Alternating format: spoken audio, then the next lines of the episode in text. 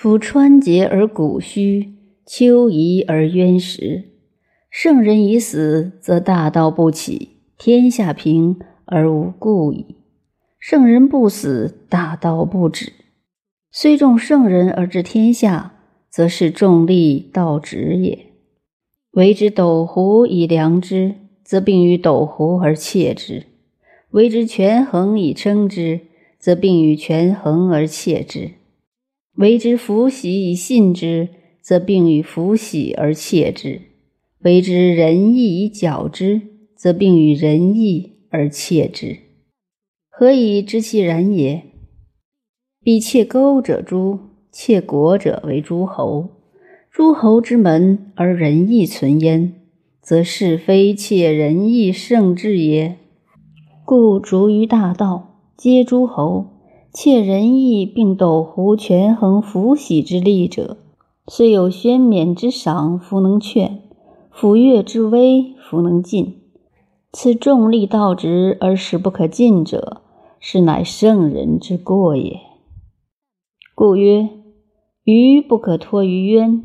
国之利器不可以示人，彼圣人者，天下之利器也，非所以明天下也。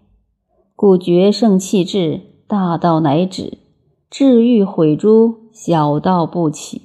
凡夫破喜而民普鄙，剖斗折衡而民不争。但残天下之圣法，而民实可与论议；浊乱六律，朔绝于色。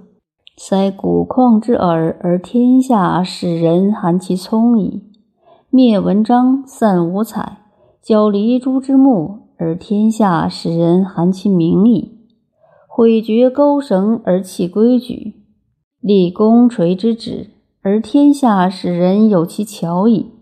故曰：大巧若拙。